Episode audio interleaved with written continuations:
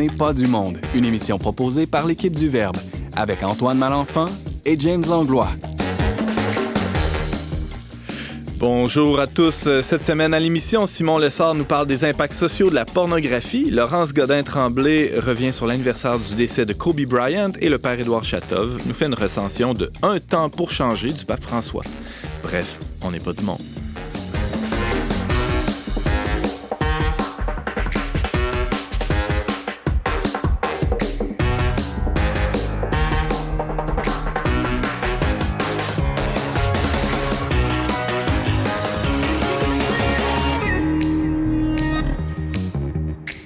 Bonjour à tous, bienvenue à votre magazine culturel catholique. Ici Antoine Malenfant, je suis en compagnie de James Langlois, formidable co-animateur. Salut James. Salut Antoine. On a aussi à l'émission euh, aujourd'hui avec nous Simon Lessard autour de la table. Salut Simon. Allô Antoine. Toujours à deux mètres de distance. Simon, c'est important? Toujours, euh, oui. La, santé, hein, euh, c'est, c'est, une valeur assez à la mode par les temps qui ouais, ouais, C'est pas le plus important. ouais, c'est ça. Mais c'est, c'est important pour nous permettre de faire d'autres choses après. être en santé, ça nous aide à, à, courir les rues et à annoncer l'Évangile, mais avant 8 heures, bien entendu. Même si c'était pas une valeur, on n'a pas bien ben le choix. Euh, alors, James, euh, ben, selon tes bonnes vieilles habitudes, toi, tu es, quelqu'un d'assez routinier. Hein? vas-y donc avec des, des, des gens que tu aimerais saluer au nom de l'équipe. Dans ma liste, là, oui, parce qu'il il y a une liste que je, je peaufine à chaque semaine lorsque je, on reçoit des messages euh, dans ma liste de salutations. Donc, je suis rendu à Sandrine Rose Elie qui travaille pour euh, Zileos, hein, qui est une, un organisme qui fait du soutien de la formation spirituelle humaine auprès des jeunes. Et elle nous écoute, euh, je dirais, de manière assez régulière. Elle nous propose aussi de la musique quelquefois. Donc, c'est vraiment, on la remercie de nous écouter. Puis, si vous avez envie de nous proposer aussi des, des, des, des, des idées de chroniques, de la musique, etc., ben, vous pouvez nous, nous écrire à onpdm.com par la messagerie de nos réseaux sociaux ou bien euh, par téléphone au 88 9, 908 34 38. Merci. Mais si je vais sur les réseaux sociaux, James, et je tape euh, On n'est pas du monde, est-ce que je vais nous trouver? Oui, ben oui, parce qu'on a un balado. En fait, vous pouvez nous écouter en rattrapage, donc sur notre site web d'ailleurs. Euh, le, mais non, c'est ça. Tu m'as tendu un piège. la réponse c'est non. Non, c'est ça. Il faut aller sur la page du le, de, le Verbe. En fait. Ah oui, magazine Le Verbe, et vous allez nous trouver sur Twitter, Instagram, euh, Facebook, etc. Alors, euh, ben c'est ça. cette semaine, on a à l'émission quand même des chroniques intéressantes. On va avoir le, père Chatov qui va nous parler du, du, dernier livre, en tout cas un des derniers livres signés du pape François. On va avoir aussi Laurence Godin-Tremblay qui va nous parler de basket. Et euh, en studio avec nous, Simon, de quoi tu nous parles? d'un sujet chaud, mhm. euh, la porno, en fait. Mais en fait, euh, je vais surtout en parler ce que les scientifiques nous disent de plus en plus sur les impacts sociaux que produit la pornographie dans la société. On sait qu'avant Noël, il y a eu tout un scandale avec le site montréalais Pornhub et puis il y a une sorte de réveil en ce moment de la classe politique à ce sujet-là. Donc, c'est de ça qu'on parle. Parfait. Ben, à tout de suite alors. À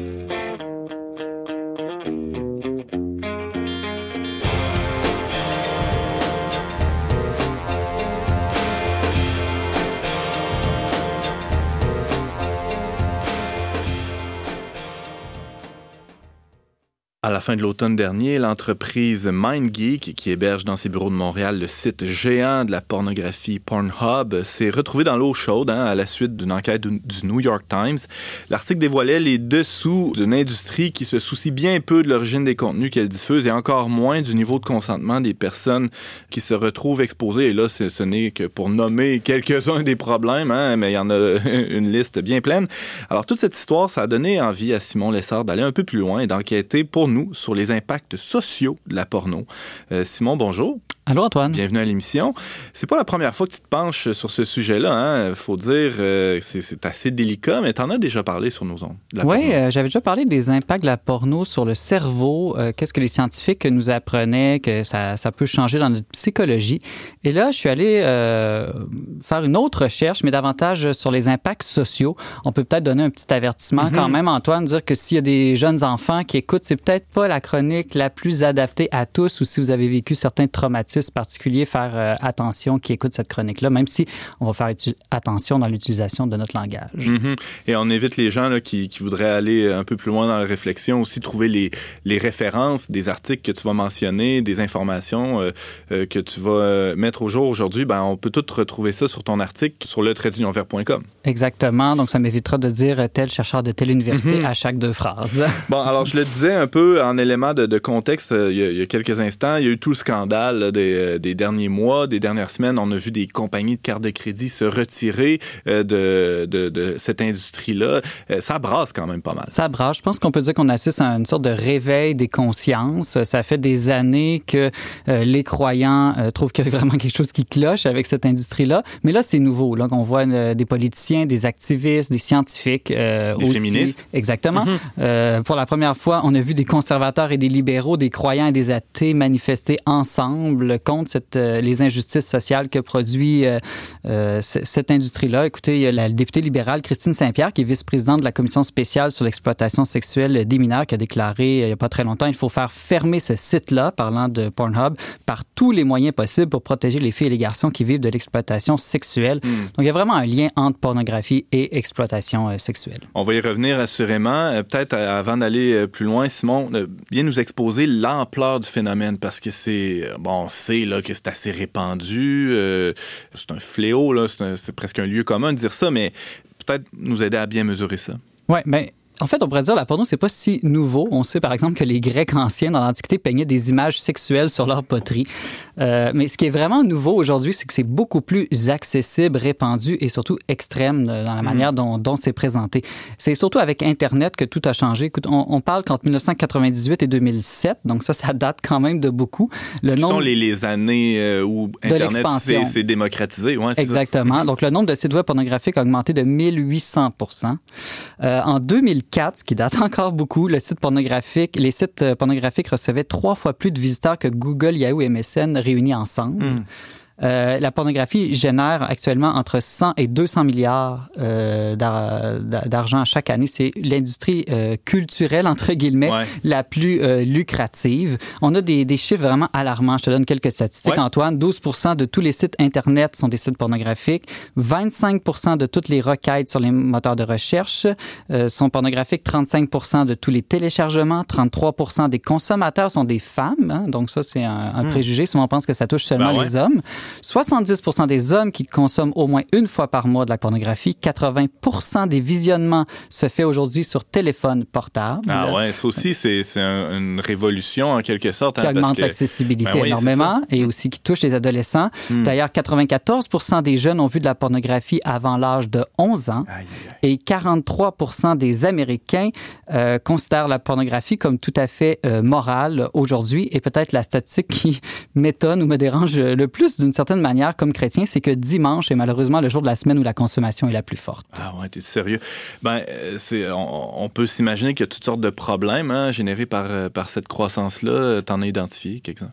Oui. Ben, le grand problème, c'est qu'au fur et à mesure que la porno sur Internet devient plus accessible, plus populaire, elle devient aussi de plus en plus sombre et extrême.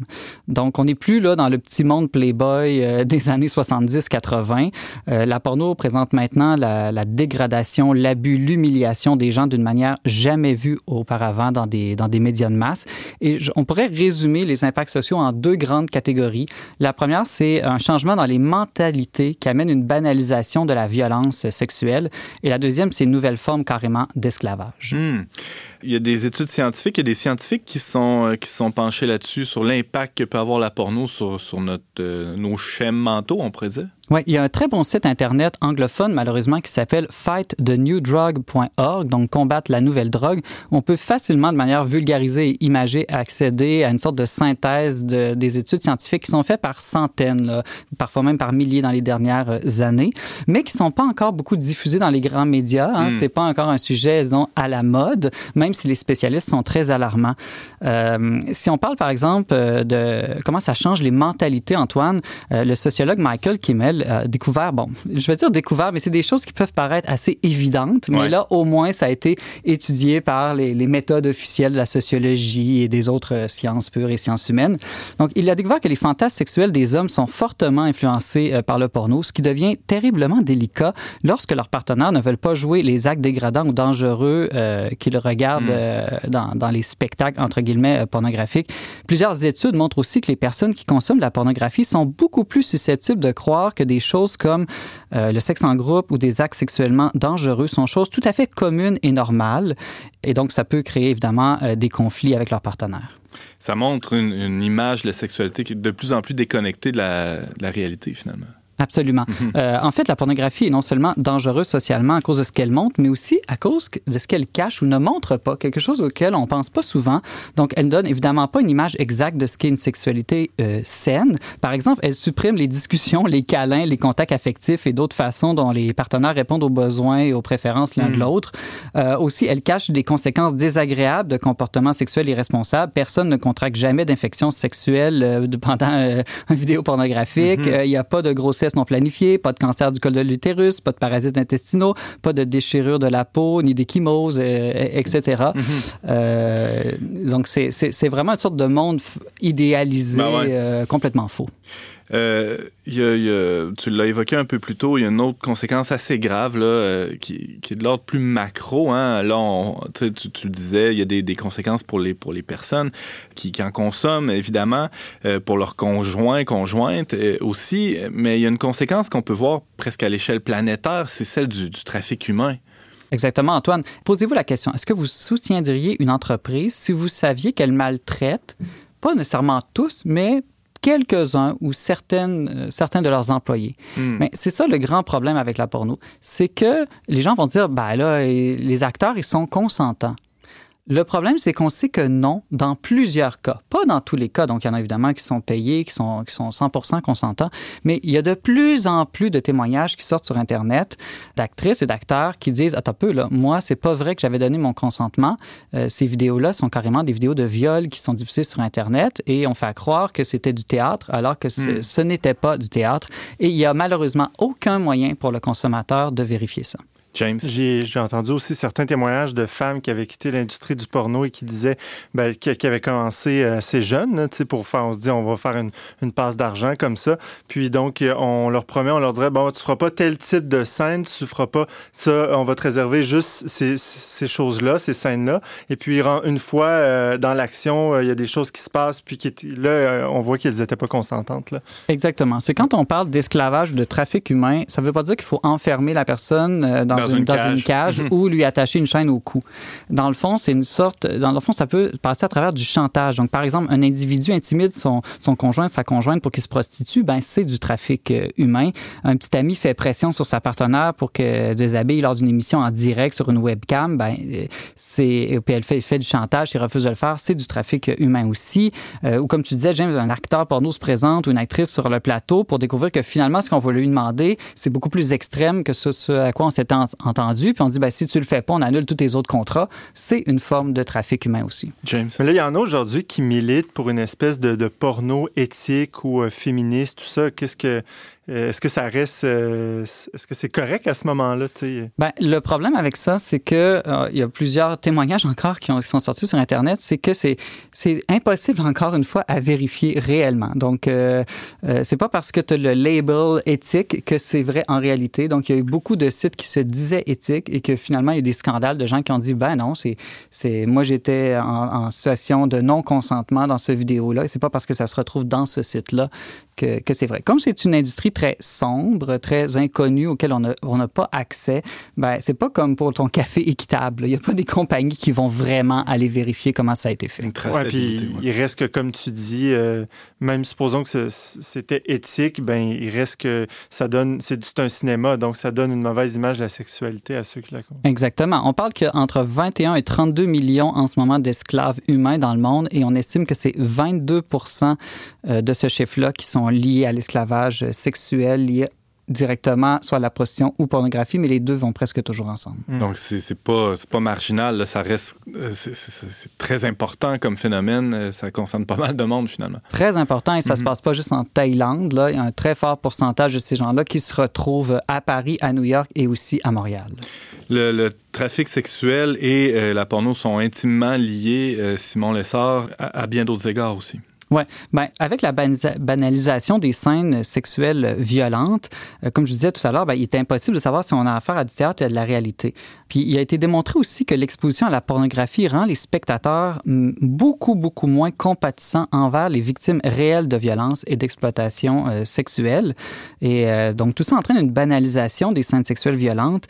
Et vraiment, ben, ça, ça, crée une mentalité, justement, où il vient de plus en plus difficile de dénoncer. Hmm. Parce que si tel est considéré comme ben, assez normal, eh bien, euh, je me sentirais peut-être pas à l'aise de dénoncer que j'ai été victime de cet acte-là. On va dire que j'exagère ou que c'est, il y a rien là, d'une certaine manière. Bon, là, euh, Simon, c'est un, peu, euh, c'est ça, tu, nous dis beaucoup de choses. C'est vraiment fascinant là, de, constater à quel point il y a de nombreux impacts sociaux de la porno. C'est un peu déboussolant ou étonnant de voir à quel point euh, il y, a clairement un trafic humain qui est derrière ça. Tu viens nous donner quelques chiffres, mais tout le monde est, tout le monde est contre l'esclavage. Tout le monde, il y a personne qui va euh, avouer euh, être pour un retour à l'esclavage. ça a été aboli il y a déjà plusieurs années dans tous les pays. Ben, quoi qu'il y, en reste un peu ici et là, mais en tout cas en Occident, tout le monde est contre ça, foncièrement contre. Comment on, peut cautionner ça encore aujourd'hui à, travers la, porno? Bah, je pense que tu l'as dit, c'est pas une question que les gens cautionnent, ne cautionnent pas l'esclavage, sauf de très rares exceptions. Tout le monde est contre. Mhm. euh, mais en fait, c'est intéressant parce que quand on retourne dans une autre histoire d'esclavage, celle de l'esclavage euh, noir aux États-Unis, euh, eh bien, on assiste à un phénomène similaire, c'est-à-dire qu'avant même la guerre civile américaine, il y avait des millions d'Américains qui avaient pris conscience que l'esclavage était un mal. Ils le condamnaient, ils prêchaient même des sermons contre cet esclavage-là. Ils ont publié des livres, des pamphlets, des tracts abolitionnistes. Ils, ils ont vraiment sauvé concrètement certains esclaves. Ils sont même allés au Congrès pour lutter euh, contre l'esclavage. Et pourtant, ça continuait, ça continuait, ça continuait. Et on s'est rendu compte euh, pourquoi, dans le fond? Uh-huh. C'est parce que ces gens qui étaient contre l'esclavage continuaient à acheter des chemises de coton et autres objets produits par les esclaves. Et donc, là, nous, il faut se poser la question, si je continue à consommer, dans le fond, des vidéos pornographiques, d'une certaine manière, est-ce que je ne suis pas complice de cette forme de trafic humain? Hmm. Donc, une, une, des solutions, évidemment, ben, la, solution magique on pourrait dire, ça serait qu'on arrête euh, tous, euh, toute la population, euh, on cesse de, la consommation de porno. Il n'y a plus personne qui regarde la porno et là, le problème est réglé. Ben, je pense que c'est la, meilleure solution, oui, le mariage. Et puis, dans l'autre chronique, les gens pourront aller réécouter ou relire l'article sur le, le que j'avais publié l'an passé. Les scientifiques montraient en fait que les couples qui renoncent totalement à la consommation de pornographie ont plus de plaisir sexuel hmm. et ont une meilleure vie, une santé et vie, vie sexuelle. Donc, ils sont que gagnants. Et ça, non seulement pour les formes de pornographie plus extrêmes et violentes, mais même pour ce qu'on appelle la soft porn, mhm. qui est non violente et qui est plus sensuelle, disons, même ceux qui renoncent à ça, finalement, voient leur vie sexuelle pimentée davantage. C'est intéressant. Alors, euh, il y, a une piste de solution. Il y a une bonne nouvelle. Ah une bonne nouvelle. Merci, Simon, une chance. Alors, euh, tu nous parlais des impacts sociaux de la porno. On peut lire ton texte sur le sujet sur le verbe.com. Merci, Simon. Merci.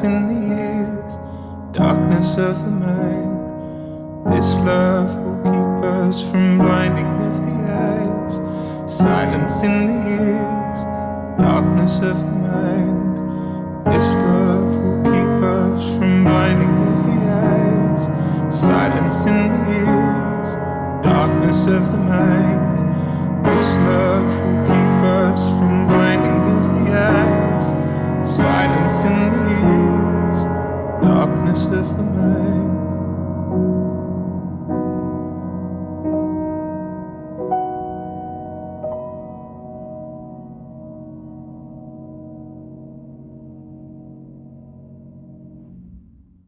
Vous êtes avec Antoine Malenfant à la barre d'On n'est pas du monde et on vient d'entendre James Blake avec la pièce Godspeed. C'était à la fin du mois de janvier 2020. Un hélicoptère s'écrasait dans les hautes terres de la Californie. Il avait à son bord l'une des plus grandes étoiles du basketball, Kobe Bryant, et sa fille Jana, ainsi que sept autres passagers. Même si ces événements datent d'un an déjà, Laurence Godin-Tremblay, philosophe et grande fan de basket, s'en souvient sûrement comme si c'était hier. Bonjour Laurence. Bonjour Antoine. Laurence, la planète entière a été émue de la disparition de Kobe et de Gianna Bryant. J'imagine que si tu as décidé de nous en parler un an plus tard, c'est que ça t'a pas laissé indifférente, euh, toi non plus, hein? Ben non, pas du tout. En fait, euh, c'est ça, je suis une fan de basketball euh, à cause de mon mari. Quand on s'est rencontrés, c'est notre première sortie. Il m'a invité à aller lancer des ballons. j'ai découvert, en fait, ben, je suis une joueuse de soccer, mais j'ai découvert que j'aurais toujours voulu jouer au basketball. Puis euh, c'est comme ça que depuis quatre ans, euh, ben, je lance des ballons avec mon mari, mais euh, j'écoute aussi assidûment la NBA. Quand la mort de Kobe Bryant est arrivée, ben c'est sûr qu'à ce moment-là, mon mari et moi avons passé des jours et des jours le soir à, écouter les commentateurs, les éloges, les hommages, les articles de journaux. Donc on a vraiment fouillé de fond en comble parce que ça nous a surpris. Ça, il n'y a pas de doute. Mhm. Vous attendiez pas à ça et ce qui rajoute une couche au drame, c'est qu'il n'était pas seul aussi dans, dans, ce drame-là. Il, y a même sa fille qui, qui a péri avec lui. Oui, ben ça c'est assez frappant. Les, les, morts d'enfants, c'est toujours euh, touchant. Mhm. Les gens suivent ça, les enlèvements d'enfants, mais aussi les morts tragiques. Mais là, dans ce cas-ci, c'est non seulement une grande vedette du basketball, Kobe Bryant, qui avait pris sa retraite euh, depuis peu, mais aussi, euh, c'est le Kobe Bryant père qui est en train de, qui, est, mort ce jour-là parce qu'il était en train d'accompagner sa fille à un tournoi de basketball. Les autres passagers aussi étaient euh, reliés à ce tournoi-là. Un coach, euh, une coéquipière de Jana. Hmm. Bon. Fait que je pense que c'est une des raisons pour lesquelles ça a autant marqué les esprits on a une espèce de sentiment d'injustice hein, face à, la disparition euh, ben, de, quelqu'un qu'on admire, mais plus encore lorsqu'on voit un enfant victime d'une telle absurdité. Euh, Laurence euh, Godin-Tremblay, peut-être ça serait important pour ceux qui nous écoutent de, nous faire un peu le, portrait ou le parcours de, Kobe pour qu'on puisse bien mesurer l'importance de, de, ce joueur-là dans l'histoire récente du basket.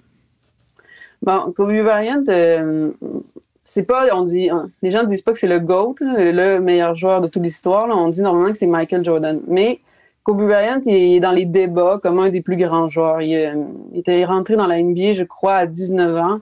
Euh, directement, là, sans passer par euh, le collège. Puis il a joué pour les Lakers toute sa vie en gagnant cinq, cinq tournois, cinq championnats. Hum, s'il a autant marqué les esprits, je pense que c'est aussi parce qu'il y avait une certaine mentalité. Kobe Bryant, quand on les, gens commandent sur lui, ils disent des fois que c'est le sportif le plus intelligent qu'ils ont rencontré. Parce que Kobe Bryant avait aussi la tendance à rationaliser ce qu'il faisait. Il réfléchissait beaucoup. Il était un obsédé aussi. Euh, donc, on parle aussi de Mamba mentality. C'est une espèce de mentalité qu'il avait développée de compétition une compétition extrêmement féroce. C'est-à-dire qu'il étudiait ses joueurs, les points, les autres joueurs, les points faibles, des choses comme ça, puis il était obsédé par l'idée de gagner, quitte à être méchant avec euh, à peu près tout le monde. Un peu, un peu comme Jordan, le parallèle peut se faire peut-être, hein, qu'il avait un tel désir de vaincre. Euh, il poussait l'entraînement euh, des fois, euh, en fait, beaucoup plus tard que tout le monde. Il poursuivait même les entraînements l'été. il était très exigeant envers lui-même, envers ses coéquipiers. Est-ce qu'on retrouvait aussi cette exigence-là de, Kobe envers ses, ses propres coéquipiers? Oui, oui, je pense que oui. Ben, il dit souvent que, il disait souvent que Michael Jordan était son grand frère, donc c'était une mentalité semblable. Mm-hmm. James Langlois. On voit pourquoi, Laurence, euh, toi qui aimes la philosophie, euh, tu t'intéresses à Kobe Bryant. Dans le fond, c'est ce, souci pour l'intelligence, puis aussi l'obsession pour la vérité, dirais-tu ça? ben, c'est sûr que ce qui est intéressant, puis c'est une des choses que, une des choses que je voulais aborder, c'est euh, Kobe Bryant, en prenant sa retraite, s'est mis aussi à faire des, des films, des petits films même un peu étrange là, pour les enfants euh, qui parlent de basketball, des choses comme ça. Mais il a fait aussi un film où il écrit une lettre au basketball lui-même, comme pour exprimer qu'est-ce que le basketball signifiait dans sa vie. Puis cette lettre-là est très particulière, je trouve, euh, parce qu'il s'adresse au basketball comme si c'était une entité. Puis il nous décrit un peu à quel point il a aimé le basketball. Euh, pour des chrétiens, c'est assez frappant parce qu'il va dire tu m'as appelé à toi. Comme si, tu sais, des fois on dit Dieu nous appelle, mm-hmm. Dieu est venu le premier. Mais lui, il décrit ça comme ça, le basketball. Il dit Tu m'as appelé à ton service et je suis venu. Et tu, et ben, je t'ai donné ma vie parce que tu me faisais vivre carrément. C'était vraiment sa passion. C'était, il dit Je t'ai tout donné, euh, mon corps, mon intelligence, mon cœur. Comme on dit des fois, tu aimeras ton Dieu de tout ton cœur, de toutes tes forces. C'est comme si Kobe dit la même chose, mais au basket il en fait presque une divinité. Tu, parles d'entité, mais ça, va un peu plus loin que ça. Est-ce que tu irais jusqu'à dire qu'il y avait une forme d'idolâtrie envers le basket chez Kobe Bryant? Ben, je pense que oui. Puis c'est ça qui m'a frappé. Puis c'est une des raisons pour lesquelles j'ai suivi euh, les jours euh, qui ont suivi sa mort. Parce que il y avait comme un paradoxe. D'un côté, on présentait Kobe Bryant comme seul le basket comptait dans sa vie. C'était comme il lui a donné son âme, euh, notamment à, sa, la soirée commémorative du premier match des Lakers où euh, LeBron James a prononcé un discours, on entendait Kobe Bryant euh, en arrière-fond dans différentes entrevues, puis il disait Je n'avais pas de temps pour tout ce qui ne concernait pas le basket. Tout ce qui était en dehors du basket, ça ne m'intéressait pas. Moi, ce que je voulais, c'est devenir un des plus grands. Mais ce qui est bizarre, c'est qu'il est mort bon, avec sa fille. Puis c'est comme gênant à un point, à un moment donné, de présenter quelqu'un comme il y a juste le basket dans ma vie, puis j'haïs tout le monde, puis je m'intéresse pas aux autres. Mm-hmm. Donc, après sa mort, il y a eu comme une espèce de, je dirais, de schizophrénie là, dans le monde du basket. D'une part, on le présentait comme seul le basket compte dans ma vie, puis regardez, vous pouvez tout faire. C'est même un modèle pour les jeunes. Euh, si vous, vous devenez obsédé avec le basket, le soccer ou peu importe, vous allez devenir un des plus grands si vous vous consacrez, hein, dans le sens euh, presque religieux du terme, si vous vous consacrez pleinement à, cette, euh, cette activité-là, vous pouvez aller atteindre les sommets sans, sans, problème. Oui, c'est ça. C'est vrai que consacrer, c'est intéressant parce que c'est l'idée, vous allez vous lever à 4 heures du matin, mm-hmm. la même routine, une discipline, etc. Mais de l'autre, on le présentait aussi comme euh, certains commentateurs disaient Ah, ce que Kobe préférait dans la vie, c'est être papa. Mm. C'est ses filles, c'est être avec ses, Jana, c'est la suivre au basketball, euh, c'est euh, sa famille. Parce que, ben, à quelque part, euh, si on parlait pas de ça, je pense que tout le, monde aurait, tout le monde aurait trouvé ça cheap. Puis, à quelque part, je pense qu'aussi Kobe aimait pour de vrai ses filles. James? Oui, on disait pas aussi que la journée même où il est décédé en avion, il avait été à la messe. Je pense qu'il y avait aussi une dimension de foi dans sa vie, non? Oui, ben ça, c'est assez amusant. Effectivement, j'ai lu là-dessus. Kobe Bryant était, on dit, on rapporte qu'il était catholique, euh, alors que beaucoup de joueurs sont plutôt protestants, normalement, dans la NBA. Puis euh, c'est, il est mort un dimanche, donc euh, il, aurait été allé à, il aurait été à, la messe le matin. Mm-hmm. En même temps, c'est un peu flou. Là, je sais pas c'est quoi, c'était quoi son rapport à la religion. J'ai lu un témoignage d'une madame qui disait qu'il était, que Kobe était un saint parce qu'un jour, Kobe lui a laissé sa place pour qu'elle puisse aller en premier à la communion. Fait la, fille disait c'est extraordinaire qu'une vedette me laisse passer en premier pour aller à la communion. Ça montre sa sainteté. Je pense que je suis un saint, ben, moi aussi. Ouais, hein, on est quelques-uns autour de la table, finalement. Mais euh, je sais pas sinon pour le reste comment hmm. il approchait la religion. En tout cas, c'est sûr que si, euh, si le basket avait une place très importante dans sa vie, juste le fait qu'il soit mort à un moment où il se rendait une activité avec sa fille. C'est sûr qu'elle allait, il allait assister à un match de sa fille, un match de basket, mais quand même, c'est un père présent. Comme tu le dis, il y avait la dimension paternelle qui était vraiment présente. C'est un époux aussi. Euh, je pense que euh, son, son épouse euh, pourrait témoigner du fait qu'il, était relativement présent, là, malgré le fait qu'il se soit dédié autant que ça à son sport. Est-ce qu'on peut aller jusqu'à en faire un modèle de paternité, selon toi? Comme j'ai dit, c'est difficile à dire. Là. dans le passé aussi, il y a, eu des accusations d'agression mm-hmm. sexuelle.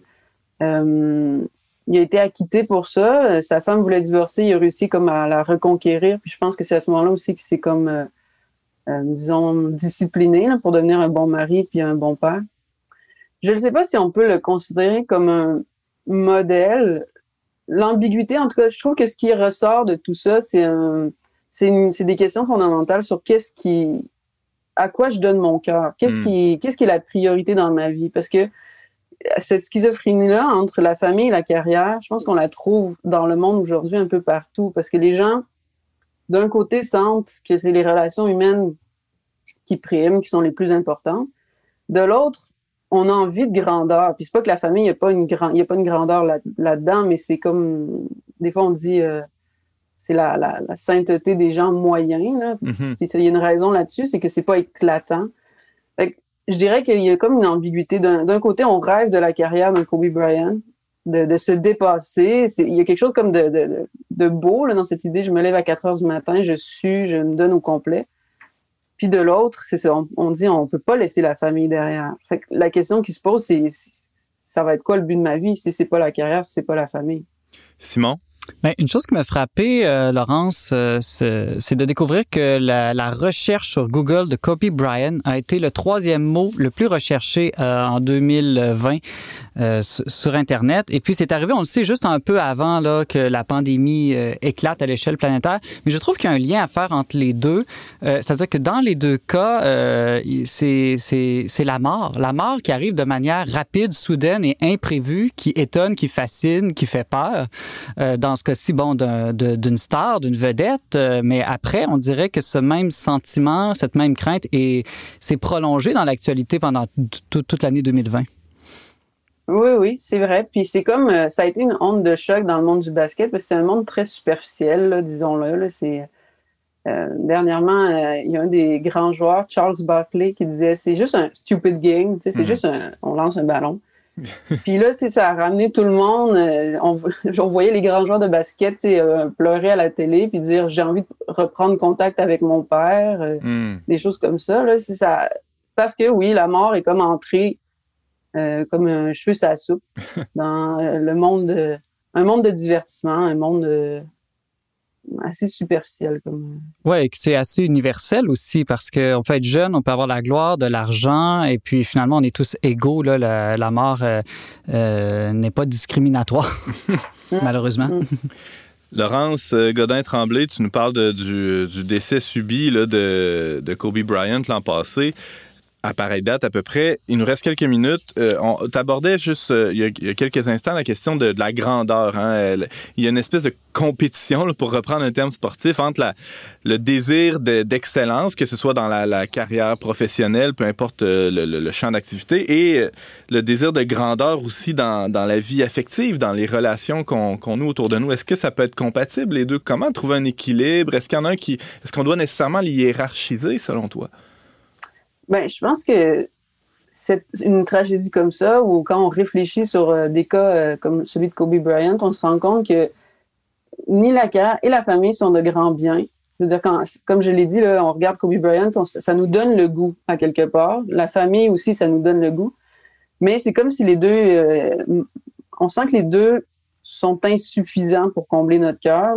C'est-à-dire que si on fait comme une espèce de dialectique, puis on regarde qu'est-ce qui est bien dans les deux, on se dit, d'un côté les relations, l'amour, de l'autre la grandeur. Ce qu'il nous faudrait finalement, c'est une relation d'amour, mais qui, qui est plus grande que nous, qui nous transcende puis qui nous dépasse. Puis je pense que ça, ça pointe justement vers une relation euh, ultimement avec Dieu, parce que avec une relation avec Dieu, on trouve ces deux choses-là, une grandeur, un dépassement. Euh, la sainteté, c'est vraiment difficile, c'est se lever à quatre heures, puis des choses comme ça des fois.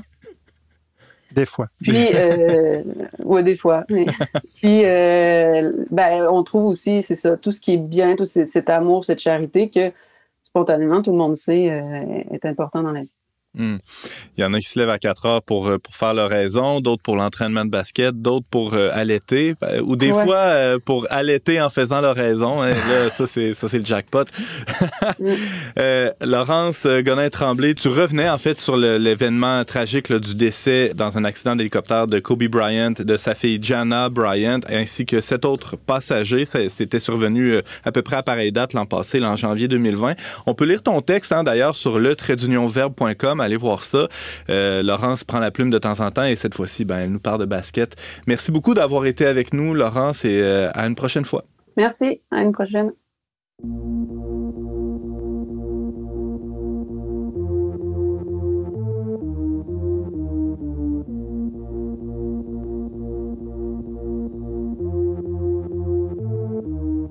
Je suis libre, je suis libre, personne ne peut Je suis libre, je suis libre. Qu'est-ce qui m'empêche de bouger? J'ai peur de cette liberté où tout m'arrive. Je ne pourrai plus voguer à la dérive.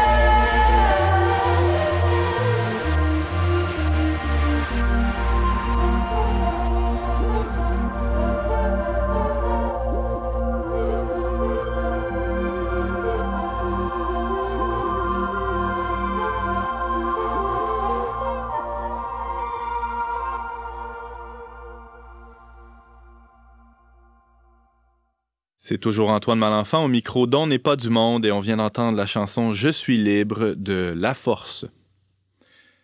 Le pape François, dès son élection, a su rejoindre et toucher de nombreuses personnes partout dans le monde qui euh, ben, ne fréquentent pas ou fréquentent plus vraiment les églises.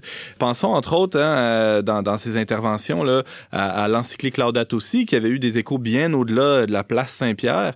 Et euh, ben, fin 2020, François a continué dans cet élan en publiant chez Flammarion pour la version française, en tout cas, un livre entretien sur ce que euh, on vit ces temps-ci, hein, euh, ben, pour ne pas la nommer la pandémie de COVID-19.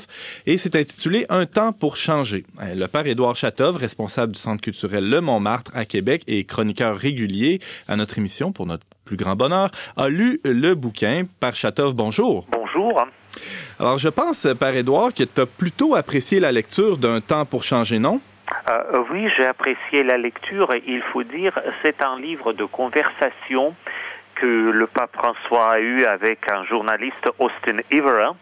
Et euh, donc ce livre est paru simultanément le même jour en plusieurs langues pour livrer un peu, non pas seulement l'enseignement du pape François tel qu'il était aussi euh, partagé avec la dernière lettre encyclique, Fratelli Tutti, tous frères, mais aussi euh, dans un ton qui est complètement différent, une conversation amicale. Euh, ça ne veut pas dire forcément que tout le monde est toujours d'accord sur tout. Les amis peuvent aussi avoir des désaccords, Mhm. mais euh, une réflexion autour des mêmes sujets, mais euh, avec une perspective qui est un peu différente et l'angle du regard qui est un peu différent.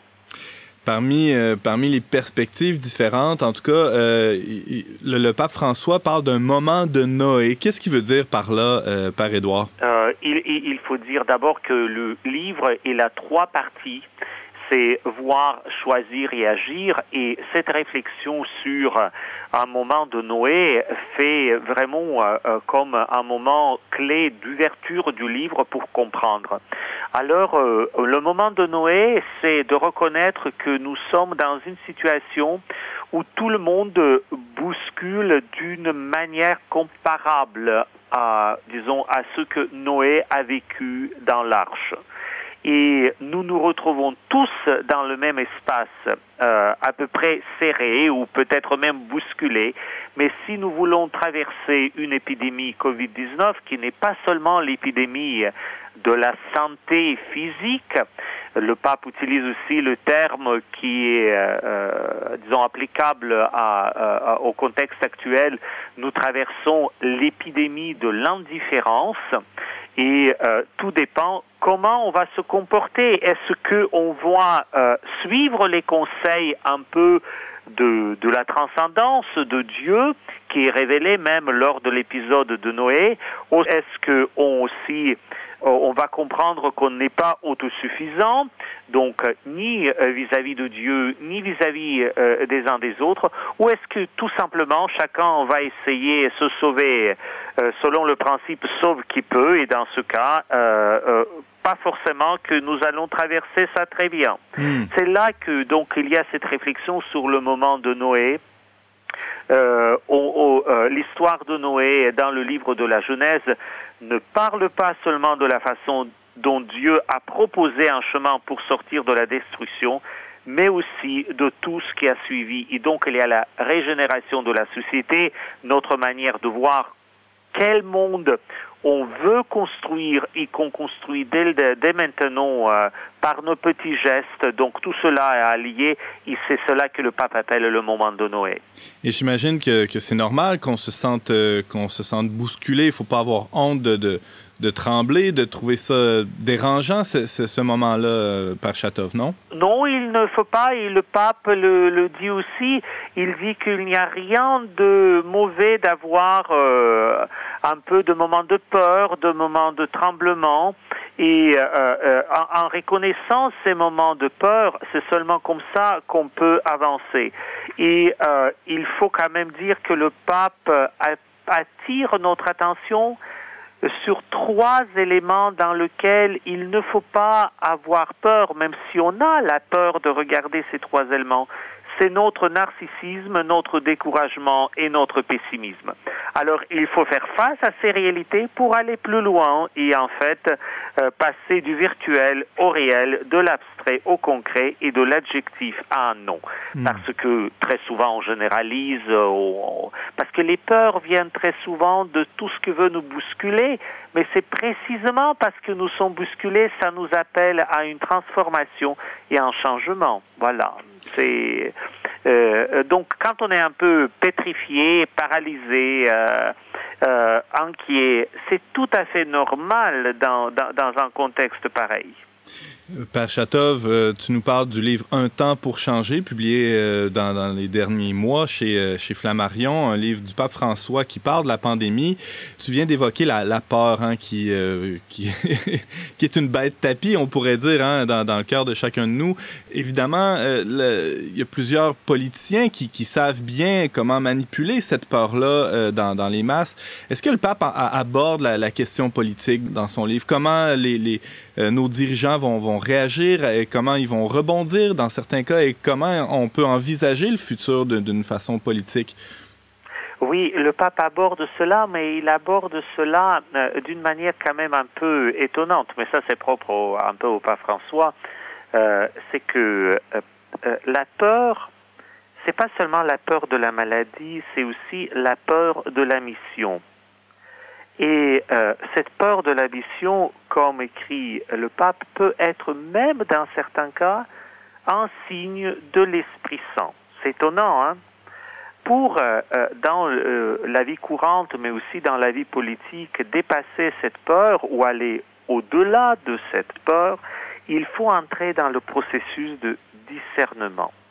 Et ce processus de discernement, c'est résister, comme écrit le pape, à l'envie de chercher la satisfaction apparente d'une décision immédiate et être résolu au contraire à tenir différentes options devant le Seigneur en attendant ce débordement. Hmm. Ce qui veut bien dire que le pape appelle chacun d'être tout à fait fidèle à soi-même vis-à-vis des options que nous avons dans la vie, euh, euh personnelles, politiques, économiques, mais en même temps entrer dans le processus de discernement, de patience, de persévérance, de mise en dialogue et dans la conversation de ces options.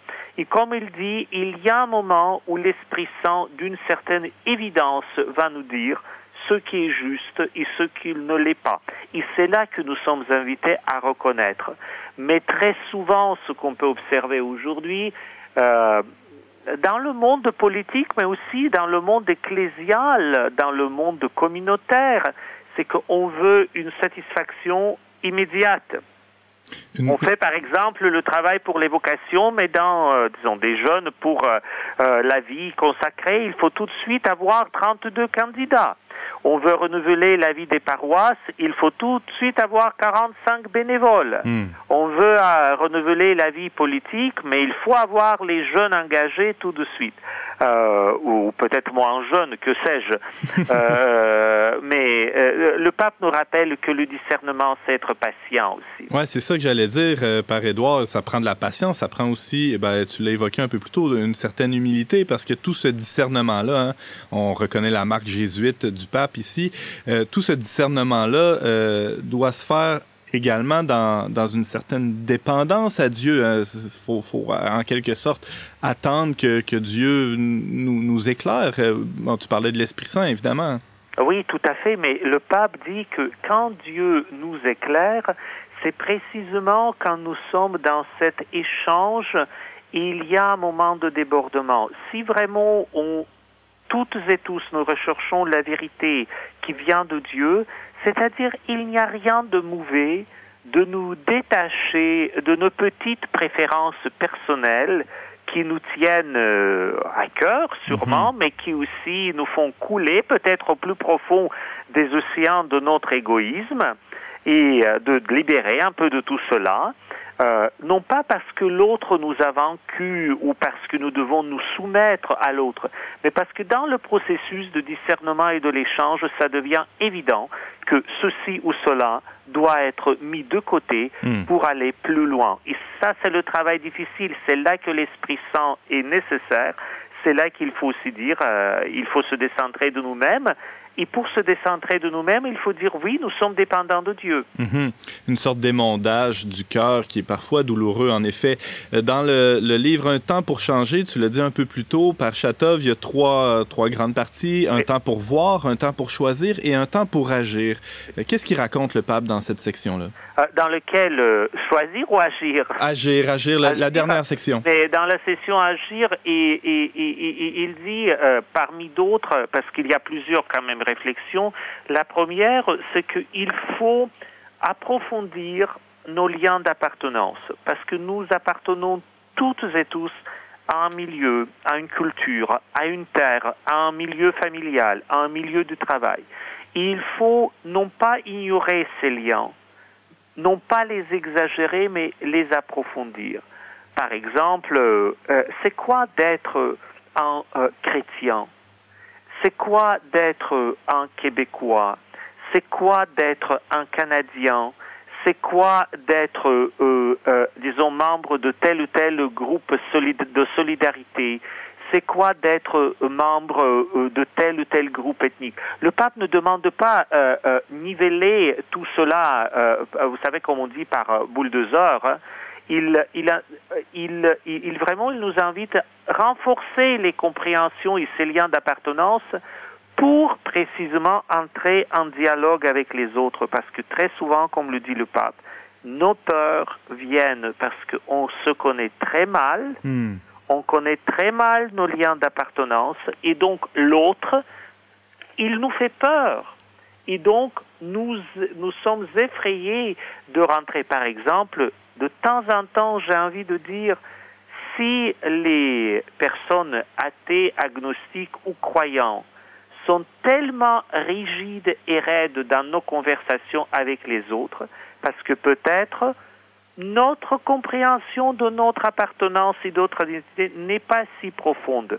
Parce que si nous sommes enracinés en Dieu et en Jésus-Christ, là je parle vraiment de la posture croyante, comme disait Saint Paul, qui pourrait nous séparer mhm. de, de l'amour du Christ Si Dieu est pour nous, qui est contre nous? En fait, dans ce cas, il ne faut pas, il n'y a pas de place pour les rigidités ou euh, euh, les armures qui font cracher tout sur notre chemin. Il n'y a rien à craindre. Jésus dit à ses disciples, n'ayez pas peur. Et donc la première chose, c'est approfondir nos liens d'appartenance. Deuxièmement, c'est que le pape dit que notre nouvelle frontière, ou nos nouvelles frontières, ce n'est pas les frontières euh, géographiques, mais les frontières de nos liens de fraternité, de solidarité, où, se joue véritablement notre humanisation et donc notre divinisation. Hmm. Et euh, de ce point de vue, il pose une question dans un de, disons, dans, dans ces pages. Qu'est-ce qui est le plus de valeur, la brique ou l'ouvrier? Et donc voilà, euh, ce, que, le pape nous invite à faire, c'est de vraiment poser un regard de bienveillance et dire qu'est-ce qui est le plus important? Tout ce que nous faisons ou la personne humaine dans laquelle Dieu se révèle. Et, euh, et, le pape rappelle, comme d'habitude, il dit, parce que bon, ça c'est vraiment le refrain un peu du pape François dans le bon sens du terme, c'est euh, Dieu a choisi les périphéries. Jésus fréquentait les gens qui étaient mal vus, qui étaient malades, blessés, tourmentés, dirais-je, par toutes sortes de difficultés, et Jésus les fréquente précisément pour leur révéler. Et le pape attire notre attention aujourd'hui dans les trois périphéries, là où nous sommes un peu, euh, disons, non pas toujours les, serviteurs ou euh, les, entendants euh, bienveillants, c'est le milieu de la terre, donc le, souci de notre maison commune, le souci écologique, c'est le toit, c'est euh, euh, la, famille et tous nos milieux dans lesquels nous grandissons et nous puisons les forces pour toute notre vie et le travail, donc la solidarité humaine. Euh, donc voilà un peu ce que le pape comme dessine comme les lieux d'action et aussi il donne quelques pistes de cette action.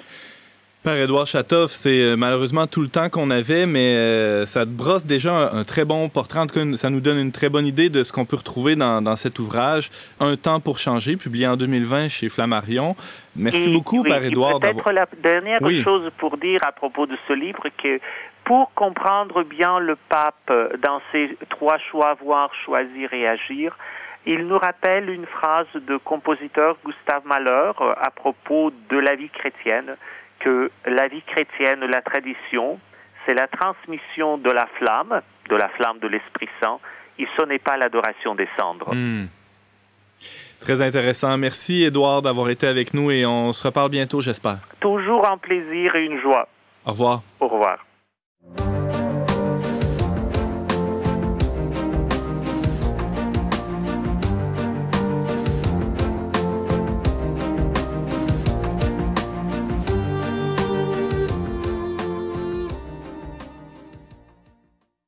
C'est tout pour cette semaine, mais avant de se quitter, je passe la parole à mes chroniqueurs qui vont nous euh, faire quelques suggestions culturelles.